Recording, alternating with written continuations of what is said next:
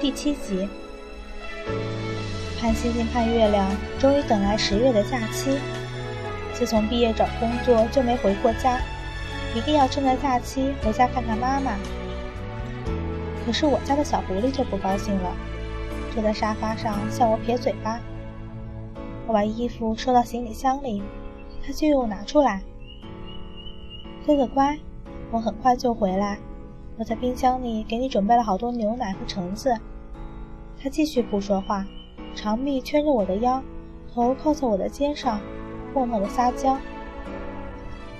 我差点就要同意把他带回家，但是我着实没有考虑好要怎么和妈妈说。它是一只狐狸，任谁都无法接受吧。我又说了很多好话，他才答应放我回家，送我到车站，轻轻地把我揽入怀里。然后笑着和我道别。到家已经是下午，妈妈煮了一桌子饭菜等我，给妈妈一个香甜的吻，却又开着小面等我投食的小狐狸。陪妈妈聊了很久的天，又去街上逛了逛。回到家已经晚上，妈妈去洗水果，我去房间整理衣服。刚一进屋，就发现我的小狐狸就在床上看着我，见我进来，双手捧起脸。做了一朵小花，那样子十足的可爱。明明八百岁了，却还是这样爱卖萌。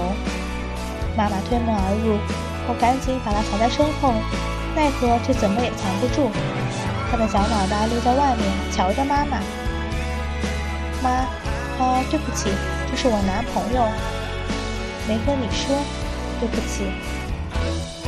然后拉着他的衣袖，让他打招呼。还很礼貌地叫了声“阿姨好”，样子娇憨可爱。八百岁的老顽童对着四十几岁的人叫阿姨，真是搞笑。妈妈明显被小狐狸吓着了，站了很久没有说出话。她一直看着我，整个人都在站立，然后把水果放在桌子上，叫我出来。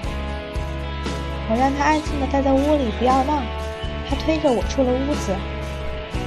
妈妈安静地坐在客厅。一下子像老了十岁。你，妈妈见我出来，张嘴问我，却没说出口。妈妈，对不起，一直没告诉你。哎，多久了？你和他多久了？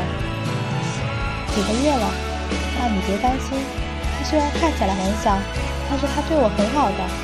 我急着向妈妈解释，后悔的一句话说了他所有的好。妈妈突然张开手，把我整个人搂入怀里。乖孩子，最近是不是很累？这么多年辛苦你了。我能感觉到妈妈的哽咽。等她渐渐平复，送她回了房间。你可别怪我呀，就是很想你才来看你的。傻瓜，我怎么会怪你呢？我也很想你。把沙发整理好，他就乖乖的和我说晚安。他穿着我新买给他的睡衣，我们两个是情侣的。月光洒在他的脸上，安静美好。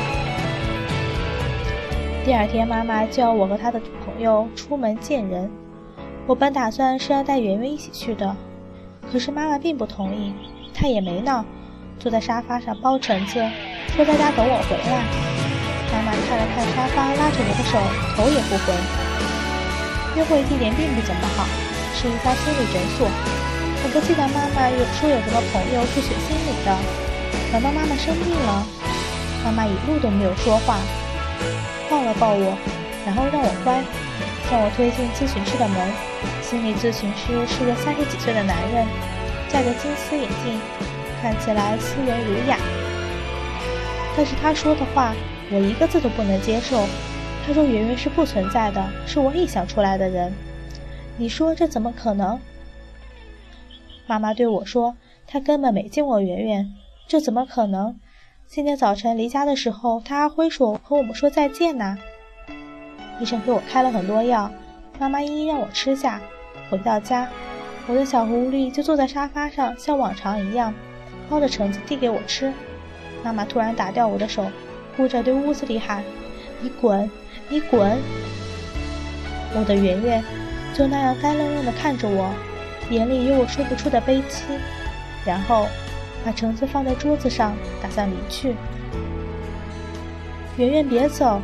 他突然回头，向着我微笑挥手，然后迈着步子渐行渐远。妈妈强迫我吃了很多天的药，我每次都在她离开后干呕出来。我知道我并没有病，但是我的圆圆却再也没有出现。